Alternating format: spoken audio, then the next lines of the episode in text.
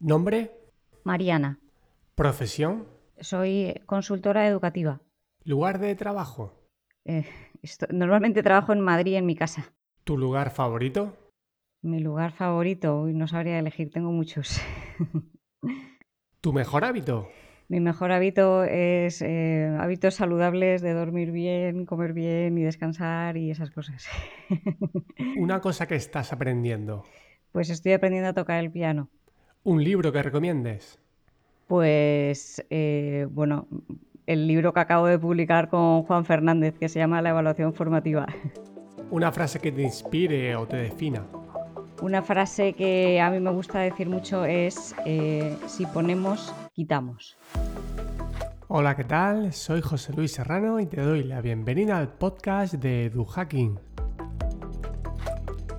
En este episodio podrás aprender sobre una de las cuestiones que más impacto tiene en un proceso de enseñanza y aprendizaje. Hablamos de evaluación formativa con Mariana Morales. Nuestra invitada es consultora edu- educativa independiente para instituciones y centros educativos en España y Latinoamérica. Es licenciada en Filosofía y Letras y ha sido profesora de secundaria durante 15 años. Recientemente ha publicado el libro Evaluación Formativa, Estrategias Eficaces para Regular el Aprendizaje, con Juan Fernández, que ya estuvo en el podcast en el episodio número 13. En la entrevista hablamos del propósito de evaluar, los tipos de evaluación que tenemos, sobre la importancia de definir y compartir con los estudiantes los objetivos de aprendizaje y los criterios de valoración. Profundizamos en los tres pasos que se tienen que dar para hacer una correcta evaluación formativa. Hablamos también de la motivación intrínseca y sobre todo vemos muchas estrategias para dar un buen feedback durante el proceso de aprendizaje. Vemos también errores comunes cuando tratamos de hacer evaluación formativa y algunas claves a mejorar en la formación permanente del profesorado en esta temática. Estoy seguro de que con esta entrevista aprenderás las estrategias y principios fundamentales de la evaluación formativa, para que así puedas utilizarla como herramienta de aprendizaje y no solo utilizar la evaluación sumativa como herramienta de control o certificación. Y ahora sí, te dejo con Mariana Morales. Muy buenas, Mariana. Bienvenida al podcast. Muchísimas gracias por aceptar esta invitación. ¿Qué tal estás? Pues muy bien, muchas gracias José Luis por la invitación al podcast. Gracias a ti, porque vamos a hablar de uno de los temas que yo creo que tendría que ser siempre estrella, pero que a veces no está de moda. Y eso que ha- hace que en la formación, por ejemplo, dejemos de prestar la atención a aquellas cosas que suelen funcionar. Y en este caso, una de ellas es la evaluación formativa. Pero antes de ir entrando en materia, creo que es importante definir para qué evaluamos. Mm. Hay, que distinguir entre la evaluación formativa y la evaluación sumativa. Eh, la evaluación que sirve para aprender es la evaluación formativa y, bueno, pues la finalidad es regular el aprendizaje, regular esos aprendizajes. Eh, si es posible que los regule el propio alumno, pues eso ya es maravilloso. Pero, pero si aún no es posible, pues lo hace, lo hace el profesor con, con los medios que tiene. Tendríamos, por lo tanto, esa diferenciación que se ve en los debates y en la realidad entre certificar y aprender. ¿En dónde ubicamos la formativa y la sumativa? La sumativa eh, se ubica al final del proceso y, y habitualmente tiene una función de, pues, social, de certificar unos, unos aprendizajes que se han logrado o no se han logrado eh, de cara pues, a diversas cosas, como puede ser, por ejemplo, pasar al curso siguiente o obtener un, un- un diploma, un título, cosas así. ¿no? Eh, en cambio, la formativa es la, es la evaluación que tenemos que hacer durante los procesos de aprendizaje, es decir, a lo largo de todo el curso, y tiene que, que servir para, para regular el propio proceso de aprendizaje. Lo que pasa es que muchas veces confundimos una cosa con la otra. Y, y- entonces la, la expresión evaluación continua, por ejemplo, pues como no aclaremos muy bien si se refiere a, a formativa o sumativa, pues es posible que lo que hagamos sea una, una sumativa continua y entonces nos creemos que estamos regulando aprendizajes, pero en realidad no es así. De hecho, mencionáis en el libro continua evaluación sumativa y utilizáis una cita que me gusta mucho de O'Neill, que dice que es fácil creer que más datos equivale a mejores datos. Esto suele ser común, acumulamos datos pensando que estamos haciendo una real evaluación formativa. Sí, es, es, una cosa muy, muy frecuente y yo misma lo he hecho porque yo antes de la consultoría me he dedicado a, a la docencia durante 15 años, entonces eh, yo, yo, también lo he hecho y lo he, lo he, padecido, digamos. La evaluación formativa tiene que tener tres pasos. Eh, eh, primero, recoger evidencias, segundo, analizarlas y tercero, tomar decisiones. Entonces, el problema es que cuando nos centramos en el primer paso, en recoger evidencias y analizarlas un poco, pues muchas veces se nos olvida la parte de tomar decisiones pedagógicas. Y, y, entonces aquí es donde, donde está el problema, porque acabamos convirtiendo la evaluación en burocracia. Claro, con el trabajo que genera eso. Mira, este año he acabado yo con la sensación de haber trabajado más que la mayoría de, muchos de mis estudiantes, ¿no? Y al final diseñas tareas, intentas dar ese feedback, tienes que puntuar, te creas un Excel con un montón de, de datos y es una sensación agridulce porque requiere muchísimo esfuerzo esa recogida de datos, pero luego realmente te das cuenta que no van a aportar mucho valor a los estudiantes. Antes de profundizar más en esos tres pasos que ya he comentado, hay uno que es previo y que eh, comentáis en el libro, que, considero que a veces el error está ahí, y es la definición de los objetivos de aprendizaje y los criterios de valoración. ¿Por qué tienen tanta importancia como paso previo imprescindible en el proceso de evaluación formativa? Mm. Pues esto es como cuando te vas de viaje. Eh, no es lo mismo irte a Polonia que irte a Costa de Marfil. Entonces, eh, tienes que saber primero a dónde vas porque si no sabes a dónde vas, eh, eh, por muy mucho que te prepares, eh, igual te estás preparando mal, ¿no? Estás metiendo las cosas equivocadas en el, en el equipaje.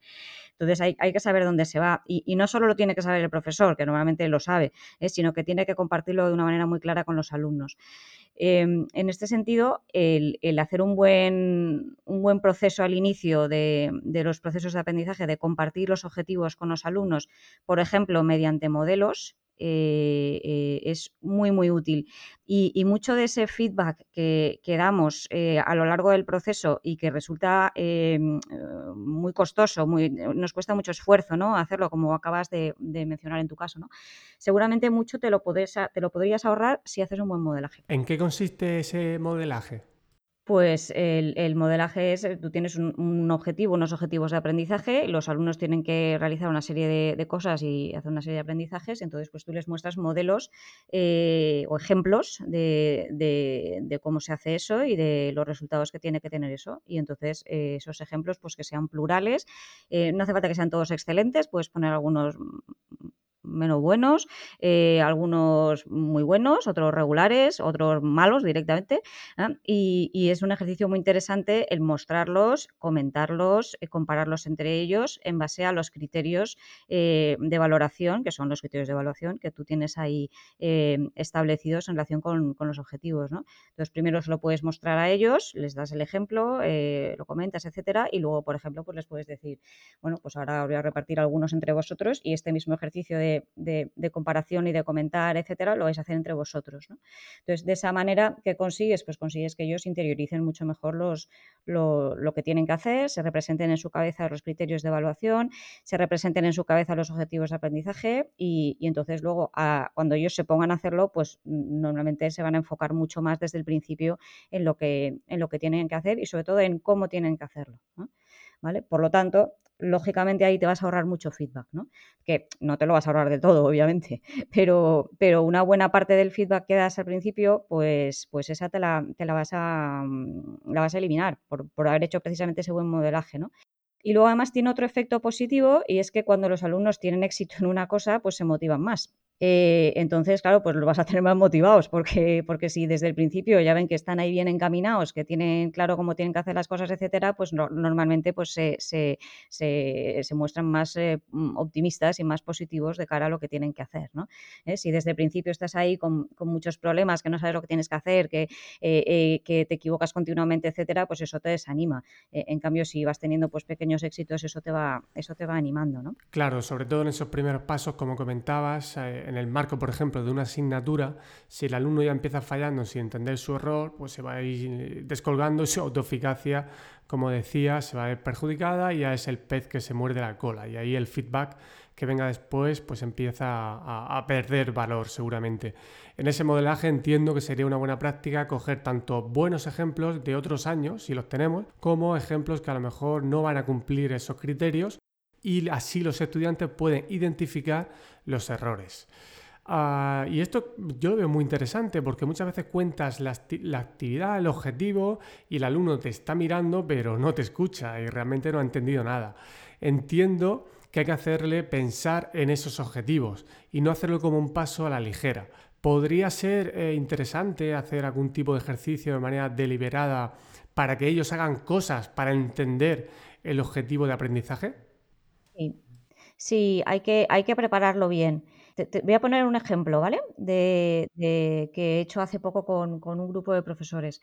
Eh, estos profesores les ponían un, tenían un portfolio y a los alumnos en algún momento les pedían que hicieran un, un comentario personal, ¿vale?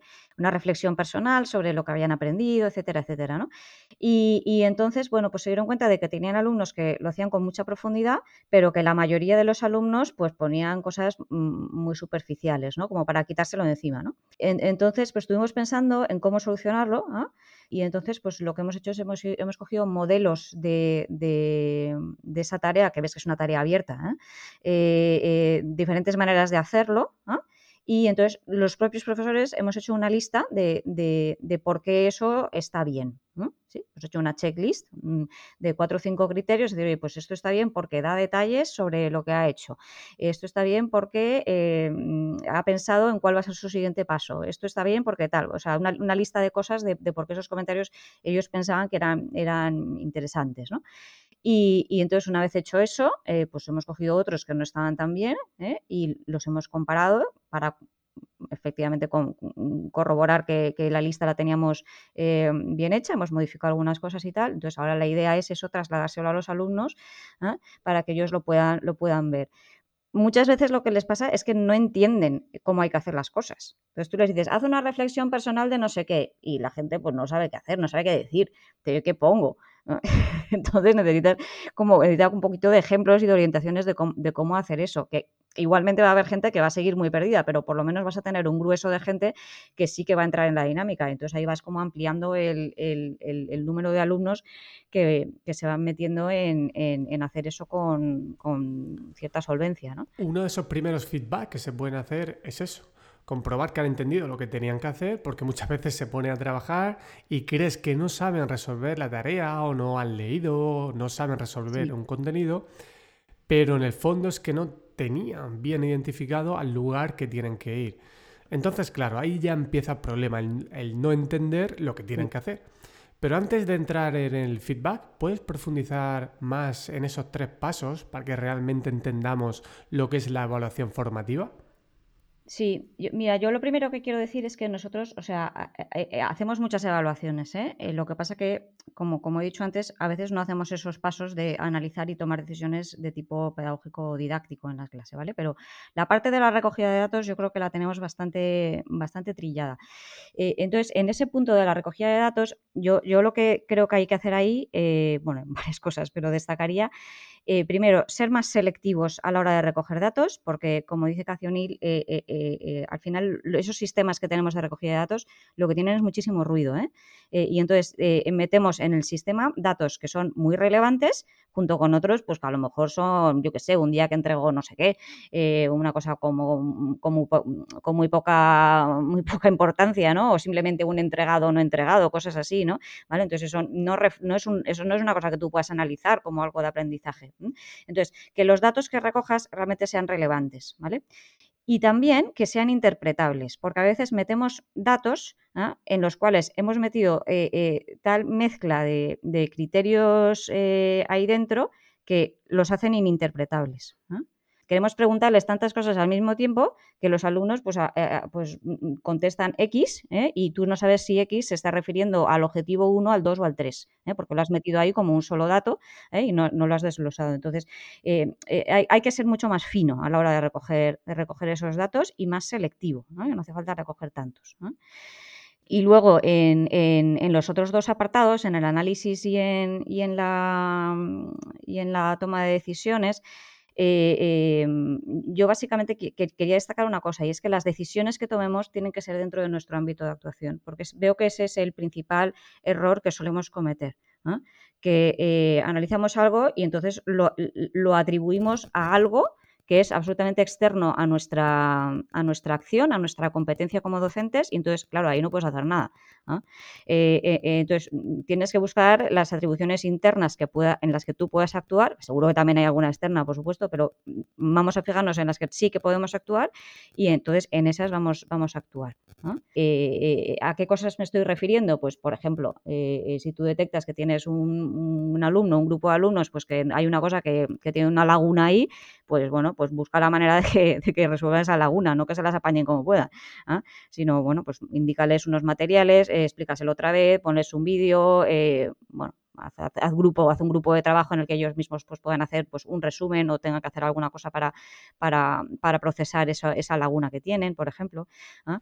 Eh, entonces hay que tomar decisiones de lo que nosotros podemos hacer en nuestra clase. Esas son las decisiones que nosotros tenemos que tomar ahí.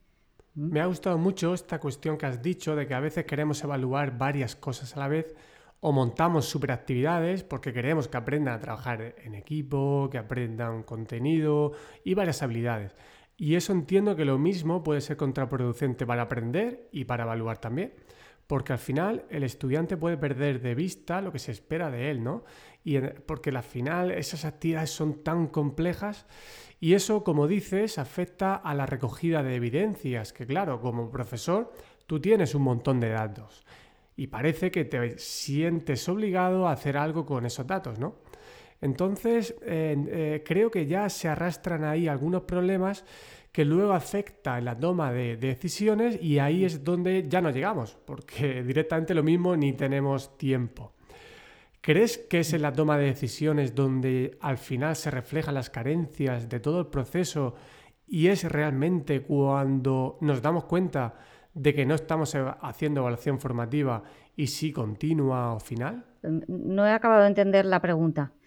¿A qué momento exactamente te refieres? Sí, vamos a imaginar una asignatura está casi en su parte final, en la que tú empiezas ya a calificar.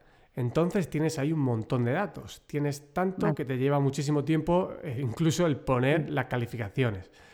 Pero ya como estamos al final de la asignatura, entiendo que ahí la toma de decisiones pues casi que no tiene sentido, ¿no? Bueno, es que ahí me estás hablando de que ya estás en el momento de la evaluación sumativa, ¿no? Cuando ya tienes que poner la decisión final sobre qué ha pasado ahí.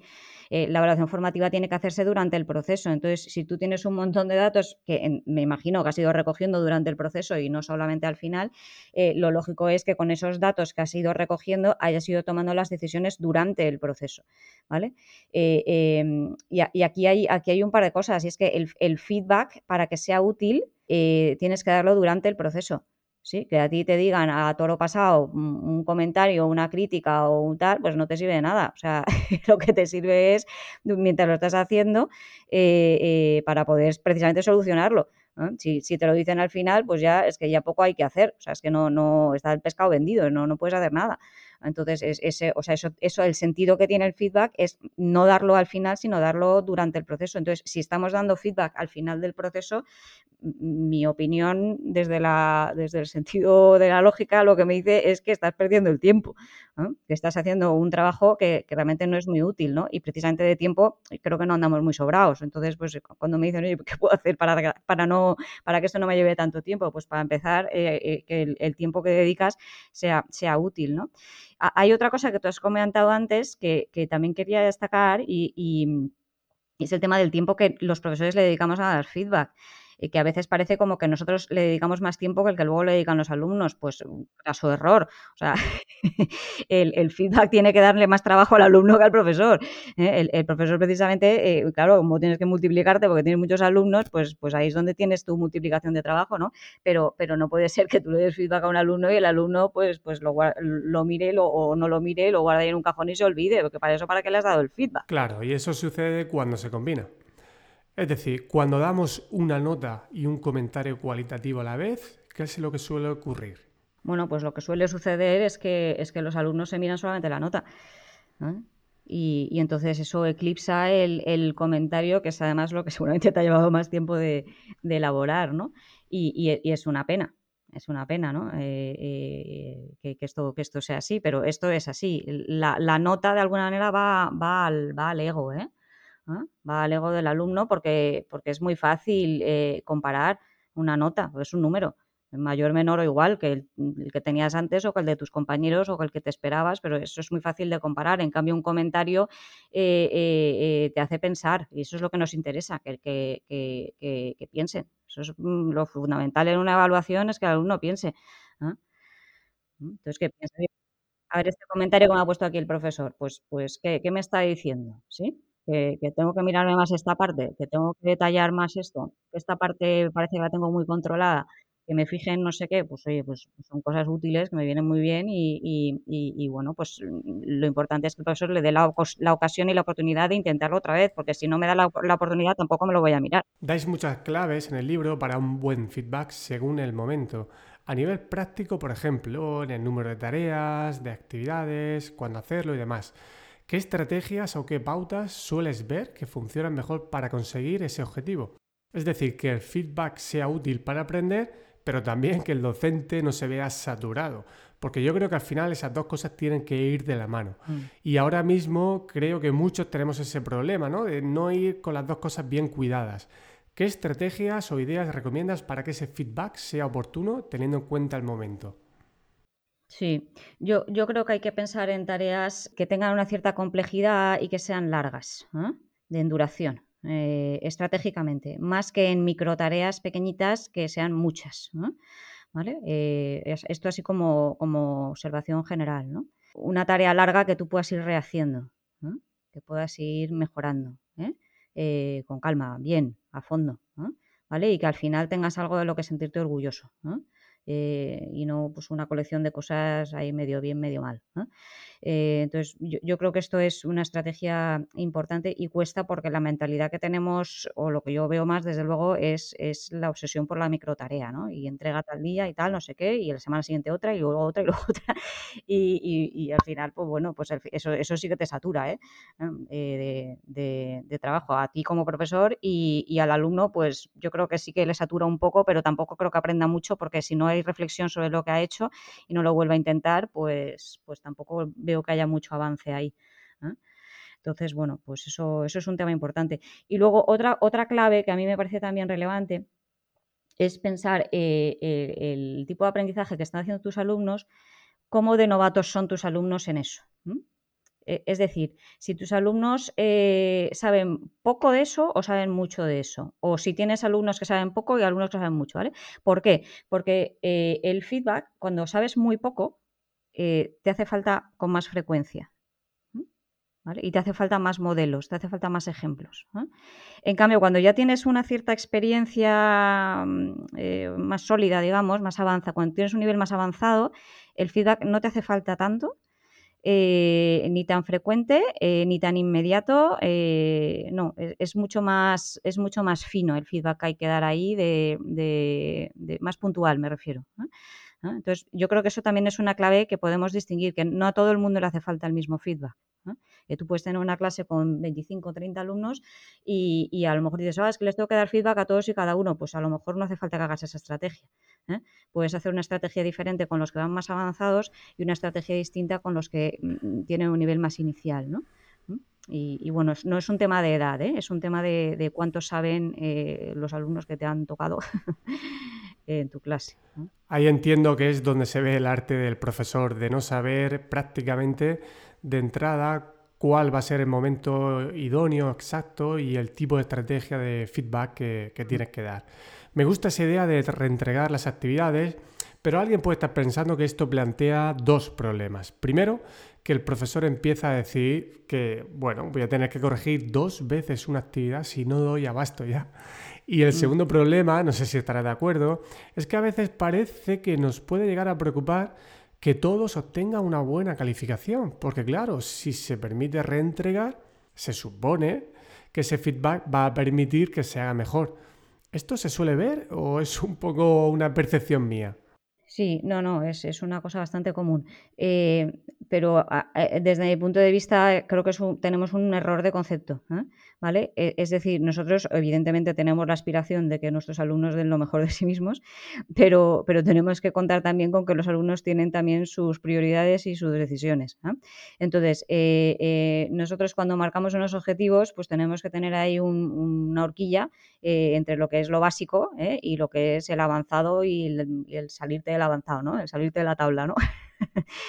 Eh, entonces, eh, creo que un alumno, una vez que ha logrado el básico, está en todo su derecho de decir, oye, pues quiero avanzar o, quiero quedarme aquí porque motivos X. O sea, es que pueden ser muchísimas cosas. Pueden ser desde que no se encuentre bien a que tenga, yo qué sé, un partido de baloncesto es súper importante o que vaya al conservatorio o que, yo qué sé, pues que pueden ser muchísimas cosas, ¿no? Entonces, eh, si alcanza el básico, pues, pues que hay que tener ahí un poco de respeto por su, por su autonomía. Otra cosa es que tú le animes, le propongas cosas que, creas que puedan conectar con él, con sus intereses, etcétera. Entonces ahí, pues seguramente también le despertarás ahí también ganas de, ir a más, ¿no? Pero, pero bueno, eh, esto es así. Ahí está la autonomía de, de cada uno, ¿no? ¿Mm? Me gusta mucho esa idea porque a veces los profesores estamos tan motivados que queremos que todos aprendan al máximo, lo cual es bueno. Pero también está bien tener ese respeto y decir, oye, pues va a ser que no, que este alumno pues no quiere más, no necesita más o en este momento no puede más. Y claro, ah, como planteamos tantas cosas para que aprendan, parece que nos sentimos dolidos, ¿no? Si el alumno no, no lo da todo. Creo que es muy interesante esta reflexión que has hecho. Sí, sí, y bueno, de todas maneras a nosotros como profesores también nos pasa, ¿eh?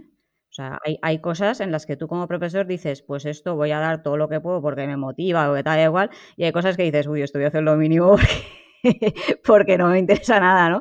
Entonces, pero me cumples porque haces lo mínimo, ¿vale? Pero es que, o sea, es que somos humanos, es que hacemos lo mismo. O sea, hacemos exactamente lo mismo. Lo que pasa es que cuando nos toca con nuestros alumnos, pues nos cuesta entenderlo. Pero vamos, no sé tú, pero yo desde luego lo hago, ¿eh? O sea, hay cosas que digo, esto a quitármelo de encima y pum. pero tenemos que tener claro cuál es ese mínimo, ¿eh? O sea, cuál es ese básico, cuál es ese mínimo para nosotros, evidentemente, y para nuestros alumnos también. Sí, creo que es bueno que ellos entiendan también y que formen parte de la toma de decisiones sobre lo que es o no importante para ellos, que para eso son los que aprenden. Creo que esto es algo que tenemos que aprender y me ha recordado una frase de un libro que leí recientemente. El libro se llama Solo una cosa y es de Keller y otro autor que ahora mismo no, no recuerdo. Y decía que lo importante no es hacerlo todo correctamente, sino hacer lo correcto. Y para definir lo correcto sería interesante contar con la opinión del alumno y que él pueda decir, oye, pues eh, esto para mí eh, no va a ser relevante y a lo mejor me estoy equivocando, pero creo que puede ser bueno dejar ese espacio aunque sea limitado. Hablemos del error, si te parece. Y esto va relacionado con una de las claves del buen feedback entre la cantidad y la procedencia. Y aquí guarda mucha relación en esto que estamos hablando de si le especificamos los errores, los señalamos cuando hace una cosa, ¿qué podemos hacer? Hmm. Bueno, esto hay, hay, que hay mucha ciencia aquí detrás ¿eh? de, cómo hacer esto bien. Em, por, ejemplo, si, son errores que son de atención, simplemente con hacerles una marquita, eh, una pequeña señal, eh, si es oral, pues se le hace una pequeña señal, un gesto y ya está, él lo va a entender. Si es un tema de atención. Eh, yo qué sé, pues mm, se te olvida una coma o cosas así. En cambio, si es un error más profundo, ¿vale? O si vemos que, mm, que, no sabe poner las comas, por ejemplo, o sea, no es que se le haya olvidado poner una, sino que no sabe poner las comas, ¿vale? Pues ahí, claro, ahí la actuación es diferente. ¿eh? y, tenemos la evidencia, porque hemos visto que no en un papel, en un escrito, pues no ha puesto bien las comas. Eh, eh, tenemos el análisis, que deducimos que no sabe cuándo se ponen y cuándo no se ponen, ¿vale? ¿Y cuál es la decisión? ¿Mm? Sí, los tres pasos de la evaluación formativa. ahí podemos decirle, podemos hacer muchas cosas, y ahí viene la calidad del feedback. Podemos decirle, por ejemplo, ¿te faltan muchas comas? Pues sí, pues vale. pero eso no le va a ayudar mucho. Sí, o sea, eso es un diagnóstico, no es un feedback. ¿eh? ¿Vale? Le podemos decir, fíjate más en las comas, pues eso no le va a servir de nada, porque si no sabe cómo se ponen, pues no es un tema de fijarse. ¿eh? ¿Vale? Eh, podemos decirle, vamos a hacer unos ejercicios específicos de, mm, de, cómo poner las comas. Eso sí puede resultarle útil. Pues pone la coma donde no hay que ponerla, entre el sujeto y el verbo, por ejemplo, pone la coma ahí, pues le dices, oye, pues vamos a hacer unos ejercicios para que veas cómo aquí no se pone la coma, ¿vale? Y se lo, trillas ahí un poco ¿eh? hasta que lo acaba aprendiendo. Es decir, el feedback a veces no es decirle que haga algo, a veces es, es proponerle una actividad, proponerle un ejercicio, etcétera, ¿no? Eh, eh, o, remitirle a algo que viene en el libro, ¿eh? Dices, mira, en el libro hay tales ejercicios o en el software este que tenemos hay tales ejercicios sobre esto, pues hazte el 5, el 7 y el 10, por ejemplo, ¿no? Y, o sea, el, alumno tiene que saber qué hacer, tiene que tener claro lo que tiene que hacer. ¿sí? O sea, no puede ser un feedback así un poco abstracto, un poco general. Eso no sirve de mucho. Tiene que ser algo muy concreto y muy específico. Aquí tenemos que establecer cómo prever estas paradas que, que, habrá que hacer en el camino, que a veces no sabemos, pero de repente vemos una laguna que es común a todos. Y si hacemos una buena toma de decisión correcta, pues habría que hacer eso que comentas y decir, oye, pues vamos a tener que hacer una actividad al día siguiente para que entiendan mejor esto y después se vaya a su trabajo para que ellos mismos lo puedan corregir. Y a lo mejor tú no has corregido nada, ni le has dicho nada, pero como lo has visto directamente al día siguiente, planteas una actividad y ellos mismos van a empezar a decir dónde está ese error que, que hicieron mal y cómo lo van a corregir. Te refieres a esto, ¿no? Claro, claro, y, ese, al final eso es un, es un autofeedback, que es, lo mejor, es lo mejor porque para el alumno, ¿eh? Lo mejor para el alumno porque él mismo se da cuenta de, los errores que ha cometido y eso le va a quedar con mucha más profundidad en su, en su, en su cabeza, ¿no?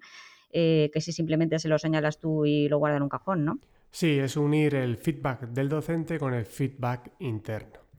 Y aquí yo creo que vamos a conectar con la pregunta de Juan Antonio Madrid, experto en cronobiología y que fue el invitado anterior. Te dejo con ella.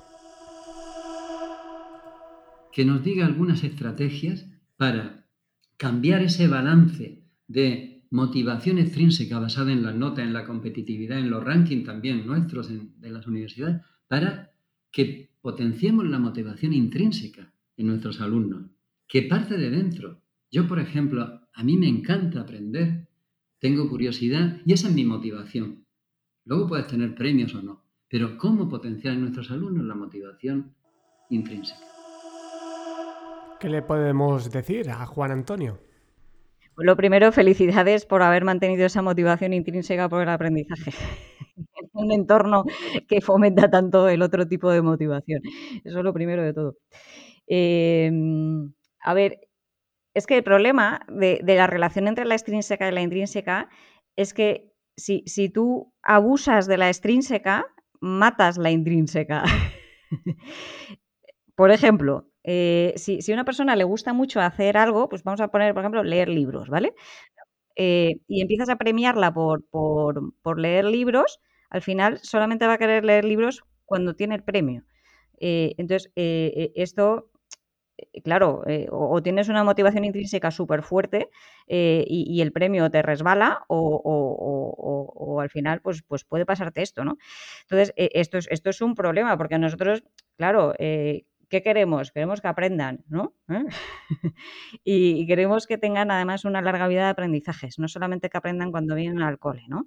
¿Eh? O cuando están en los sistemas arreglados, sino que queremos que tengan una, actitud de curiosidad eh, y, de, querer saber, de querer mejorar a lo largo de toda su vida, ¿no? Entonces, para eso, la motivación que nos sirve, como ha dicho Juan Antonio, pues es, es, el, es la motivación intrínseca, ¿no?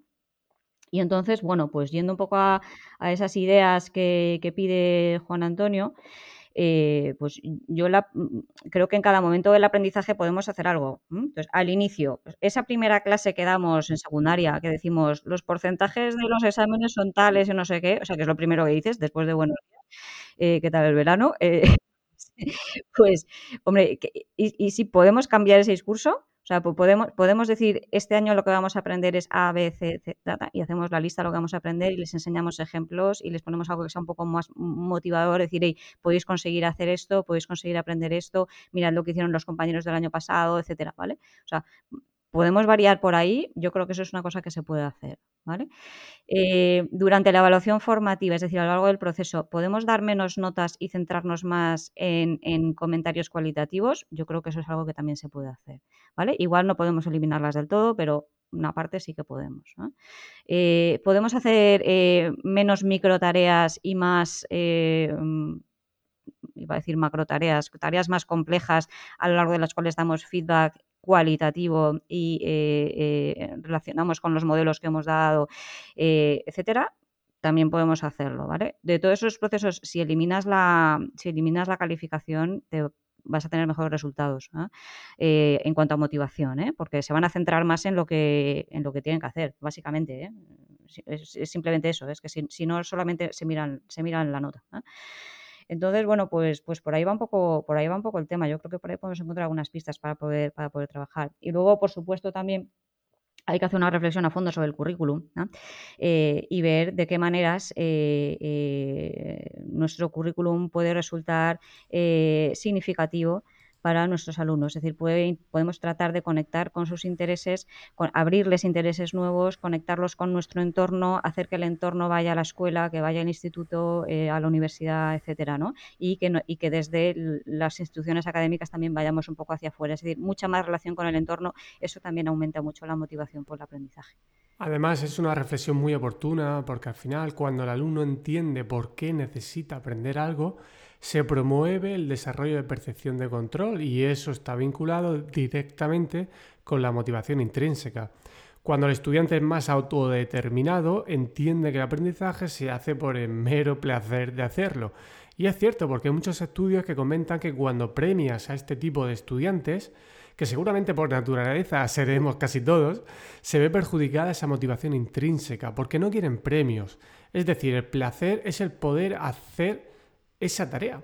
Entonces, cuidar este tipo de motivación que está asociada a un mayor rendimiento académico eh, es que eh, eh, va a provocar que se mejore esa calificación final. No solamente que el alumno esté más contento, ¿no? Entre comillas, mientras aprende o más atento, más conectado consigo mismo, sino que su calificación final va a mejorar.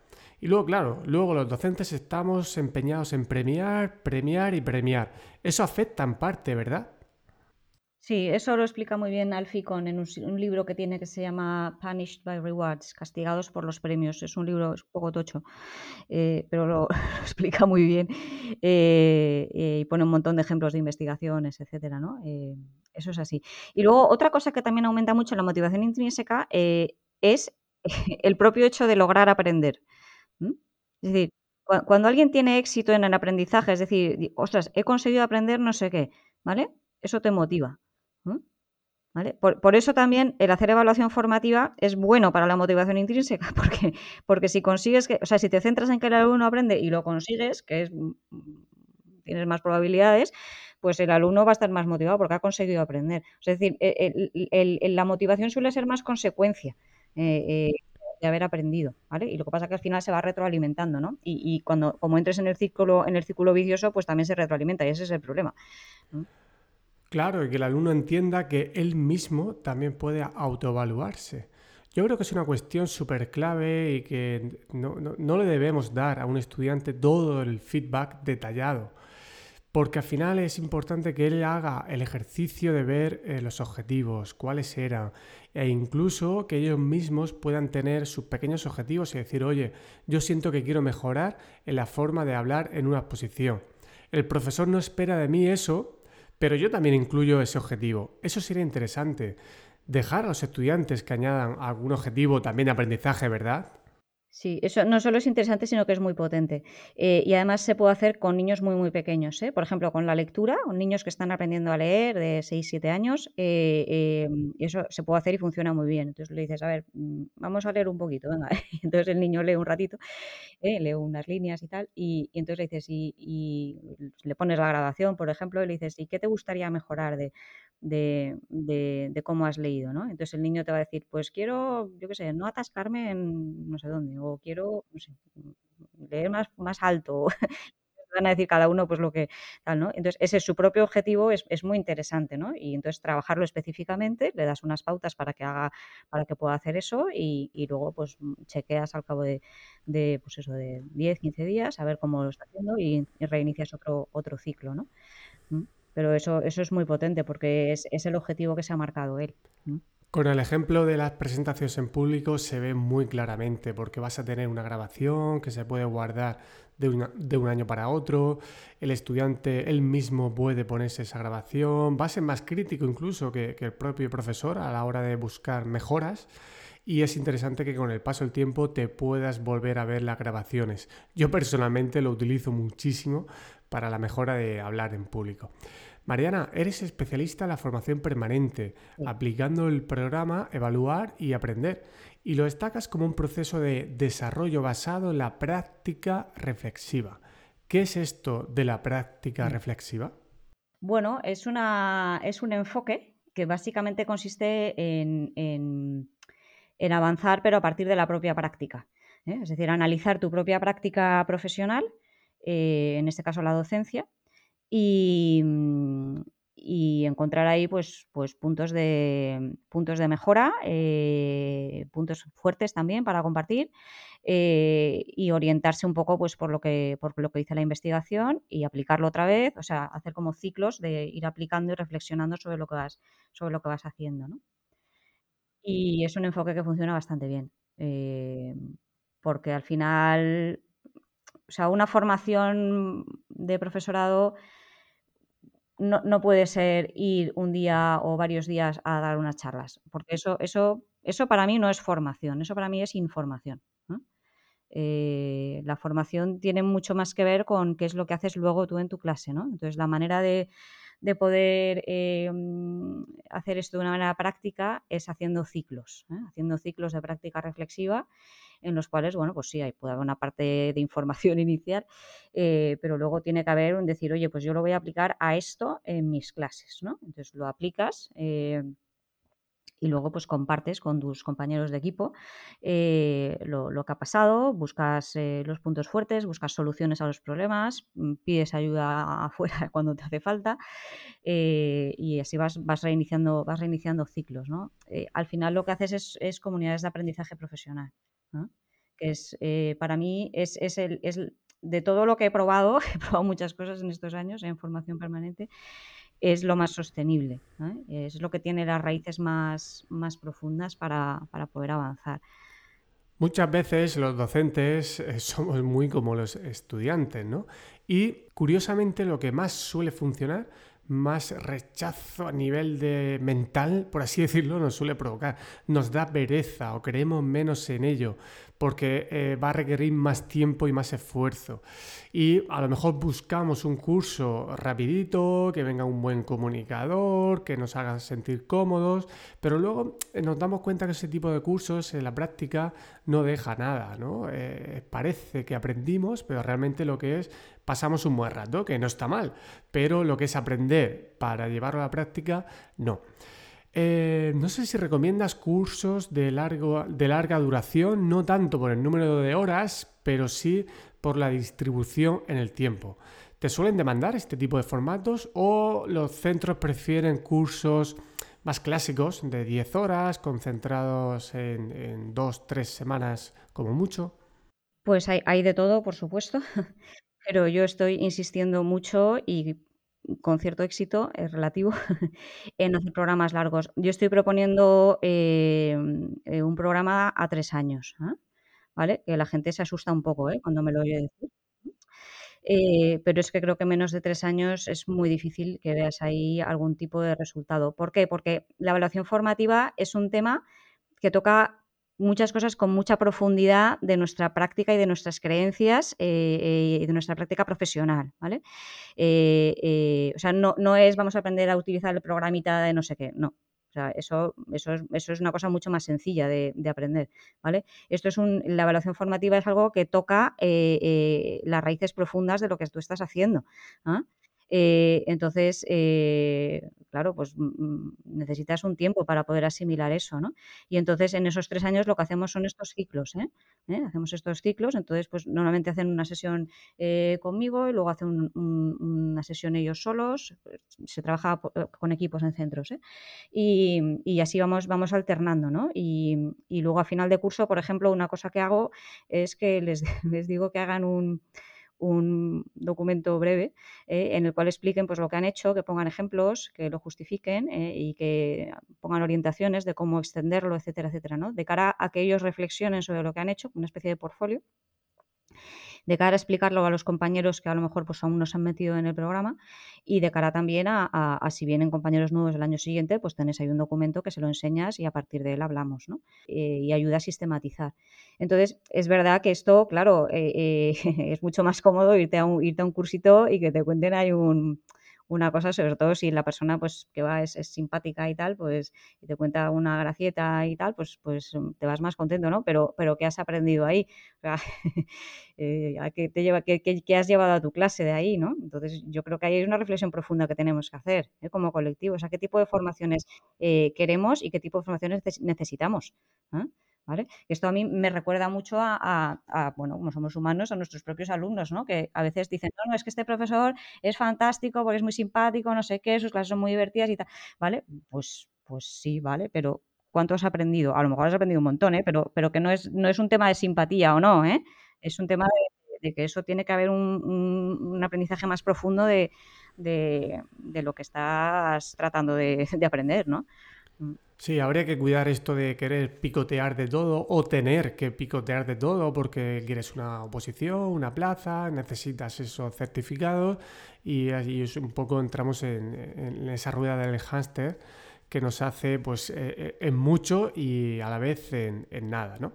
Y a veces cuando te das cuenta las cosas importantes que son las que mejor te pueden llevar un poquito más de tiempo, pues ves que todo lo demás pues era en gran parte ruido informacional mm. y que realmente hay que controlar esas necesidades que nos creamos o nos crean dentro de la formación para apuntar más en aquello que tiene más impacto. ¿Qué dos o tres carencias o creencias sueles encontrar entre profesorado en este tipo de formaciones? ¿O cuál es la que más te cuesta romper o la carencia que al inicio encuentras en este tipo de formaciones? Y estoy pensando varias cosas. ¿eh? Eh, em, creo que por una parte tenemos un problema semántico, problema de vocabulario. O sea, eh, para podernos apropiar de, de, ciertas prácticas docentes, como puede ser la evaluación formativa, necesitamos un vocabulario específico. Y, eso, me lo, eso me lo encuentro. Y mm, es fácil de solucionar, relativamente fácil de solucionar. ¿Sí? Eh, no es una cosa difícil. Eh, pero, pero está ahí y hay, que, hacerlo. Pero pasa, es como con los alumnos, ¿eh? eh si estás explicando una materia o estás tratando una materia y tal, mm, necesitas tener un vocabulario básico porque si no, es que no van a enterarse de nada. ¿Vale? Entonces, para poderte manejar con algo tienes que tener las palabras, si no es muy difícil. Entonces, por una parte hay eso. Y luego, por otra parte, me encuentro de vez en cuando, no muy generalizado, pero sí que me lo encuentro, que hay mucho conductismo todavía. Hay mucho conductismo y muy esa visión de la evaluación como un premio, un castigo, como algo que me sirve para regular comportamientos, eh, para que hagan lo que se espera que hagan y no hagan lo que no queremos que hagan, eh, unido, a la, unido a la calificación. ¿no? Eso, eso también cuesta mucho. Y, luego la tercera cuestión eh, es, más sistémica, es el tema de esta, cultura que tenemos ahora, que yo creo que hace unos años no la teníamos tanto, de, tenemos que hacer muchas actividades y tener como muchas, muchos datos, muchos datos. Entonces yo creo que ahí hay un, ahí tenemos un problema y, eso yo creo que es más sistémico. ¿eh? bueno, lo del conductismo también tiene bastante, parte sistémica, pero en unos sitios está más extendido que en otros. ¿eh? Sí, los datos probablemente sean muchas veces para justificar nuestro trabajo con el ánimo de ser más transparentes, quizá. En relación con los datos, ¿también crees que hay una preocupación por los docentes con el tema de los rankings? Es decir, ¿afecta eh, a los centros que, este, que, que la evaluación formativa, por ejemplo, sea percibida como algo que perjudica el rendimiento académico, la nota? Y eso traiga pues las consecuencias en la EBAU, en PISA, en un ranking universitario, etcétera. Eh, ¿Crees que esto suele suceder? Sí, yo sí, sí, sí, sí existe, eh, pero creo que es un miedo infundado. Porque cuando tú haces una evaluación formativa en serio y bien hecha, eh, los alumnos aprenden más. Eh, y, eso al final se refleja en, esos resultados. Entonces, creo que, es, creo que hay un miedo, efectivamente existe ese miedo, pero creo que no, no tiene mucho fundamento. Es que como hemos estado hablando, al final el feedback, la motivación intrínseca son cosas que están ampliamente demostradas que influye positivamente en el aprendizaje y en el rendimiento académico. Entonces es una creencia infundada. Sí, y de hecho es una de, o sea, eh, eh, eh, si te miras la investigación, o sea, si, te miras metadatos de, de metaanálisis, perdón, de, diferentes investigaciones de las diferentes cosas que se pueden hacer en, educación, pues es que el feedback sale arriba del todo. los autoinformes de evaluación por parte de los estudiantes, de los alumnos, salen arriba del todo en un ranking de 200 cosas que se pueden hacer. Y entonces la gente tiene miedo a hacer eso porque igual, mm, mm, no sé, supongo que es desconocimiento eh, de todo eso, o que no se fía, o, que siempre hemos hecho esto, bueno, yo creo que entran ahí muchos factores. Em, y si, nos fiáramos más, seguramente haríamos un, trabajo más, más eficaz, ¿no? Eh, y también dejaríamos de hacer cosas que son muy inútiles. ¿eh? Yo creo que reproducimos lo que han hecho con nosotros en gran medida y muchas veces sin darnos cuenta, que es lo malo. A mí me gusta decir a mis estudiantes que el feedback es el padre del aprendizaje y la práctica la madre. Es una simplificación muy grande, pero es para que entiendan el papel que tienen esas dos cosas, que si no haces cosas, eh, no me refiero solamente a cosas manuales, sino también pensar a nivel cognitivo, pues hay poco que hacer y si alguien o tú mismo no te dices lo que estás haciendo bien, pues ¿cómo vas a mejorar? tampoco hay mucho que hacer. No, y además es que hay gente que se piensa que es un tema de esfuerzo y no es un tema de esfuerzo, ¿eh? Es un tema de que ese esfuerzo esté bien enfocado. Mira, por ejemplo, yo te he dicho antes que estoy aprendiendo a tocar el piano. Llevo, llevo 35 años haciéndolo, ¿eh? Pero sigo aprendiendo yo. Esta, tarde tengo clase de piano.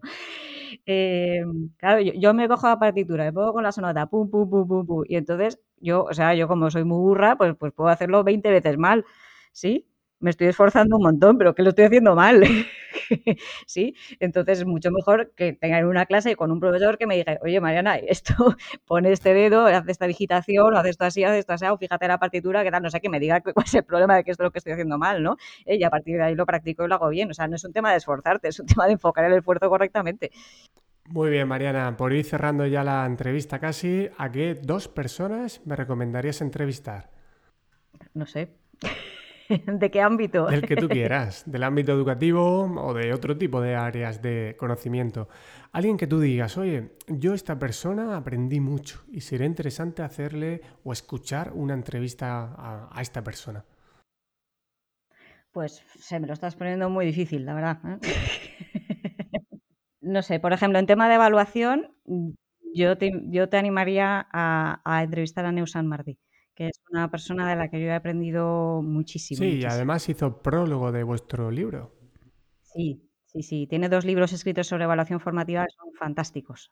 ¿eh? Evaluar, y evaluar para aprender y, el otro es evaluar y aprender un único proceso. Y son, son dos libros fantásticos. Ese puede ser una persona pues, muy interesante para tu podcast. ¿eh? Y luego, eh, por cambiar un poco de tema, ¿vale? Eh, yo te recomendaría eh, entrar en el tema del patio escolar. El patio escolar como, lugar y como espacio para, para, para, explorar y para mejorar. Oye, qué interesante. No es un tema de esos que esté muy de moda, pero como te decía, precisamente me suelen gustar los temas que no están tan de moda.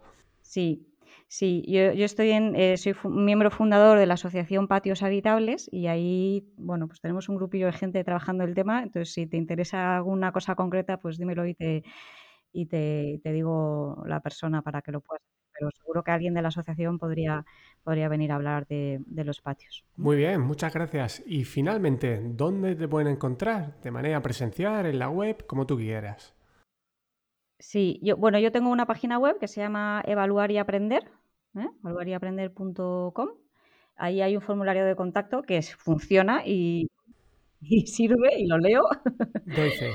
Eh, y luego también estoy mucho tiempo en el Twitter. Estoy más tiempo en el que debería. O sea, eso hay que reconocerlo. Eh, y entonces en el Twitter me van a encontrar también, eh, soy Mariana Morale19, pero vamos, me van a encontrar rápidamente ahí porque estoy, estoy ahí, sí. Muy bien, muchas gracias Mariana por tu tiempo, por compartir tus conocimientos en, esta entrevista y en el libro que has publicado con Juan Fernández, que también pasó por aquí. Seguiremos atentos a estas técnicas, estrategias de cómo eh, mejorar la evaluación formativa, porque como te he dicho en algún momento en la entrevista, creo que es una de las grandes cosas que sabemos que funciona y que a veces desatendemos porque no está de moda. Muchísimas gracias, Mariana. Muchas gracias a ti.